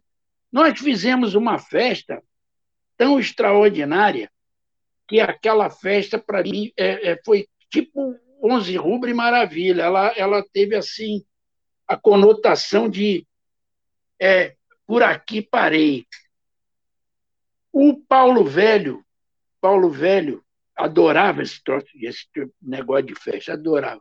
Negócio de churrasco, aquela coisa toda. Chegou para mim, para um anjo, numa das festas anteriores, falou assim: chamou eu e Anjo, nós fomos almoçar numa churrascaria. Ele falou: Chico, eu quero que você e o Ângelo façam a maior de todas as festas. Eu quero que vocês sejam protagonistas das festas, da festa. Deixou a nosso cargo. Tá bom, velho. Tu é que ele nos pedisse, porque eu, eu considerava ele um pai. É, Para nós, ele era um pai. Nós vamos fazer a tal festa. E nos preparamos. O que, que nós fizemos? Nós juntamos um grupo de 20 pessoas, 20 pessoas que tinham condição, na época, já estavam profissionalmente, já estavam numa situação boa, né? E pegamos esses 20 pessoas e falamos assim: olha, a partir de hoje nós vamos fazer a festa assim, assim, assado. Programamos toda a festa, o que ia acontecer, tudo aquilo. E o Paulinho, gente, ele, você, a alegria daquele cara você não podia imaginar a gente dando aquilo para ele, meu Deus, era a maior satisfação que eu podia fazer, dar aquele presente para ele. E juntamos e começamos a recolher o dinheiro. Então nós colocamos a seguinte foto: nós vamos bancar toda a festa. Quem vier, quem chegar, chegou. Não tem essa de cobrar que fulano não deu porque não vai participar. Aquelas coisas que você já sabe, né? Como acontece. É, você fazendo uma festa num conjunto daquele, aparece gente até do Japão, da, de, da China. Aí estamos indo programando a festa. Rapaz, quis Deus, eu, eu narro isso no livro, que no dia 6 de setembro, um dia antes daquele grande dia, é, vamos dizer assim, dia, do aniversário daquele grande dia do 11 de outubro, Maravilha, o Paulo Velho infartou e veio a falecer. Porra, rapaz, sabe? Uma das coisas mais tristes da minha vida, porque é, é, envolvia não a morte dele já era um, um, pesadelo, a não festa que ele não ia ver outro pesadelo, mas mesmo assim nós, nós mantivemos o padrão da festa, fizemos uma festa. Gente, eu, eu tenho muitas fotografias, até filme. Vou mandar para o Caldeira, se vocês quiserem ver o tamanho daquilo. Sabe, aquele morrinho ficou absurdamente de gente. Aí fizemos toda, a, a, a, por exemplo, a programação social no Vital, é, na, na, na, casa de festa ali em frente ao Vital, que era do Tatibe, você deve conhecer, faleceu. E fizemos essa. Então, por exemplo, as nossas festas todas eram essas. Tinha pelada antes, aquela coisa de um contra o outro, não tinha era só casado contra solteiro, muito característico da época, né? A época, naquela época existia muito isso. E o que acontece é que é, o porquê das festas vem, vem caindo? Porque é, não são muitos vivos. Os que vivos estão por exemplo, vou dar o exemplo do meu tio Dani. Eu devo ver ele hoje, ele não me sabe quem eu sou. Não conhece a esposa, não conhece a filha, não conhece nada. É uma pessoa que está fora do ar. E nós temos outras pessoas nesse mesmo nível. Entendeu? E não dá mais para fazer esse tipo de festa, nem reuniões é complicado. Mas durante muitos anos nós fizemos essas tais festas que eram festas absurdas, espetaculares. É isso. Bom, é, só para finalizar, eu, eu, eu, falei, eu pedi para o seu Chico falar sobre isso, porque eu sabia que ele ia tocar nesse assunto dessa, dessa festa que o, o seu Paulo Velho faleceu um dia antes da festa. Para vocês terem uma noção do que, do que era o, o, o que o Paulo Velho gostava do, do, do, do 11 Rubros, o que esse grupo do 11 Rubros gostava do Paulo Velho, né? É, ele era o. Uma, uma vez eu, eu descrevi no Facebook uma história sobre esse jogo, no meu Facebook, uma história sobre esse jogo entre o, o Maravilha e o 11 Rubros. Eu botei lá que ele era um cara assim de temperamento difícil, meio grosseirão, mas que era um cara que abraçava todo mundo. E, e eu tenho eu tenho uma foto dessa festa que o seu Chico me deu, o Dante com o Paulo Velho, os dois abraçados. E, porra, aquela foto ali representa a alegria do Paulo Velho. Não, não foi, justa, logicamente, não foi nessa festa, mas foi numa outra festa que mostra lá o, a alegria do Paulo Velho com Dante numa dessas festas do, do, do, do 11 Rubens. E... O Paulinho, deixa eu só te cortar que o Paulinho, por que a gente dessa paixão que a gente tinha por ele? Porque ele era muito disciplinador. Se ele visse você num ambiente que não era bom, ele te chamava no canto. Não anda com esse fulano, não anda com meu. Entendeu? Ele, ele, ele foi um formador do nosso caráter também. Por isso esse agradecimento que nós temos a ele, por isso que esse carinho que nós temos por ele, porque ele também ajudou a formar nosso caráter. E 11 rubros, impressionante como ele tinha essa disciplina. Quando o 11 rubros entrava em campo, tem muito fute, tem muito time profissional aí que não entrava em campo como o Anzioba entrava. Outra coisa, meia levantada, não queria meia riada, era, era, era igual general, meu. entendeu? Então, era uma disciplina danada. E, concomitante a isso, essa disciplina, ela, ela transformava até taticamente na, na, na, na, é, no modo de jogada do time, aquela força danada, muito. Ele odiava jogador vagabundo. Eu vagabundo, quando ele falava, era jogador que, que corria do pau, sabe? Ele odiava, ele tinha pavor. Jogador mascarado, ele não deixava entrar, sabe? Tinha toda essa coisa. Por isso que essa, ele ficou para nós como uma pessoa é a quem nós devemos muito toda essa formação. É, então, quando você lembra do 11 Rubros, é, agora que vocês conhecem também a história, vocês vão sempre lembrar do Paulo Velho também. Entendeu? Vai vir sempre na memória que o 11 Rubros é, tinha um cara que montou aquilo tudo, quem era? Era o Paulo Velho.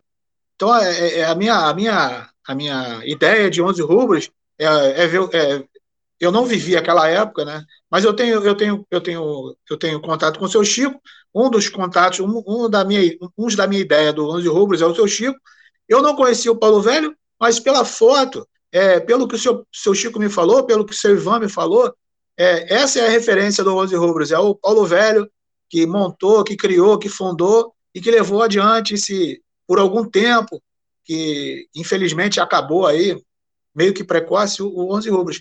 Mas essa história, assim, é que é, é, os times de pelada do, do, subúrbio, é, os, times, os clubes que, que existiram no subúrbio do Rio de Janeiro, é, que faz a gente é, reviver isso aí. Eu, eu, eu, eu, eu empolgadão mesmo com esse negócio assim. E agradeço a vocês o convite que vocês me, me, me deram para participar dessa, desse podcast com o seu Chico, que, porra, para mim está sendo muito maneiro, cara. Muito obrigado mesmo. A gente que agradece, Caldeira. Você que pô, fez esse meio campo aqui, cara, sem, esse meio campo não, não seria possível. E é uma delícia, né, cara, escutar seu Chico, eu tava... Queria fazer essa pergunta, então você se antecipou, né, como bom jogador, se antecipou e já fez a resposta. Já queria saber qual, como é que foi, né, a, a, você falou tanto do, do seu Paulo Velho ter falecido antes do tempo, a coisa toda, citou tanto, e você explicou agora, então, o que aconteceu, né, infelizmente, é, esse episódio aconteceu, e passar a bola para o PH, né? Que o PH tem, tem mais uma pergunta para fazer, para a gente poder finalizar, né, PH? Nas considerações finais com o Tadashi depois, e passar a bola para o PH para ele, ele passar a regra. E já deixar agradecimento aqui para o seu Chico, pô, e Caldeira, né? Óbvio. Que, obrigado demais. Estou muito honrado, estou muito honrado com isso. Eu emocionado também e estar tá próximo de pessoas tão esclarecidas, tão você nota né, o grau de cultura de vocês. Meu, meus parabéns a vocês. Levem isso adiante. Vale a pena, entendeu? É, não se pode ter futuro nem presente sem que né, olhe para o passado. Né? O passado é muito importante. Parabéns a vocês. Deus abençoe vocês. Ô, Olivia e Caldeira, eu não, eu não vou fazer nenhuma pergunta, não, é, porque eu acho que todas essas informações, essas histórias, né, essas vivências que, que vocês trouxeram foram riquíssimas e, e, e, e deixam né, um, um, um, gosto na boca, né, um desejo é, para a pessoa comprar o livro, né, é, buscar o livro. Né? É, Olivia, eu me coloco à disposição se você quiser reeditar esse livro aí para te ajudar, para a gente buscar aí parcerias para reeditar esse livro. Eu sei que é, é, muito caro reeditar um livro né, no Brasil, né, colocar um livro na rua, mas me coloca à disposição aí, a gente pode conversar depois, né? Mas eu passo a bola para o Tadashi, né? Fazer as considerações finais e, e a gente encerrar esse papo com um gol olímpico. Perfeito. Perfeito. É... O PH tocou numa parte que é sensível a mim, o Felipe sabe muito bem. Que eu, enquanto um grande camisa 9, eu fico esperando a bola chegar até ali. Na minha cabeça, seja no primeiro pau, no segundo pau. Mas se é um gol olímpico, infelizmente, eu só vou sair na foto. Olha. é... Eu me coloco à disposição também. Eu acho que eu não tenho muito a contribuir pela distância que eu tô. Mas eu tenho total interesse. É claro que a gente entra muito num, num campo de, de, da vaidade até, né? Mas de fato, eu acho que tem livros que eu quero deixar na minha estante. Mesmo que eu leia uma vez só, mas eu quero ter ali aquele. aquele. aquele presentinho guardado, assim, né? Porque é importante. E, então, assim, eu faço. Eu dou voz aqui ao que o PH acabou de falar. É, espero que surjam mais pessoas interessadas, né? Porque isso é muito curioso. Como Infelizmente é uma história que chega tardia, pra, pelo menos para mim, pro Felipe, né? E o livro já não. Você já não acha mais em sebo, você não acha em lugar nenhum. Inclusive, poxa, foi muito, foi muito legal quando o Francisco disse que tinha uma versão dele em PDF, pôde mandar pra gente, porque senão nem isso nós teríamos, né, a possibilidade de ler o livro. É, felizmente essa possibilidade do livro digital existiu, mas eu sou uma pessoa que gosto muito do papel, gosto muito do livro é, físico, né? Eu gosto de tocar, gosto de sentir o cheiro, gosto de folhear, gosto de ver a capa ali. É, é, é, um outro, é uma outra relação com o livro. Bom, agradeço muito ao Francisco, agradeço muito ao Caldeira também, né? Por, por grande, grande amigo que nós fizemos ao longo desse tempo. Além do PH também, né? Que, tá, que veio junto com a gente aí nessa do nosso peladão literário, mas o Caldeira também foi pô, um, uma grande pessoa que nós encontramos aí é, nessa caminhada. Mas é isso, é. olha, eu quero volto aqui a falar com você, eu te agradeço aí pela por isso aí eu vou querer sim, vou, eu vou eu vou fazer força para reeditar o livro. Eu, eu tenho como, já está tudo no, no esquema, né? E se eu precisar de alguma coisa, eu com certeza eu entro em contato com vocês. É uma coisa também que, para mim, vai me dar uma grande satisfação, porque são tantos pedidos, rapaz. Eu, eu rejeito vários pedidos de, de lugares, principalmente de interior, impressionante, as pessoas entram. A Daikoku, que era, que era a, a editora, ela durante muitos anos, ela tinha o livro, né, na, lá no site delas, aquela dela, aquela coisa. Depois, por eu também ficar longe disso, nunca mais vi, aí eles tiraram do site, mas eles me forneceram todos os dados, todas as coisas guardadas lá, está tudo comigo. É só eu pegar e mandar refazer, entendeu? Não tem problema nenhum quanto a isso. Vou, de novo, avaliar o custo disso e faço questão, ainda mais de vocês, né, estando de posse do livro, é, já que para vocês é tão importante, para mim nem se fala, nem se fala. E eu, desculpa, eu mais uma vez agradeço essa honra de tê-lo conhecido. Mais uma vez eu falo, levem essas coisas adiante, porque a riqueza das histórias do nosso futebol é muito séria.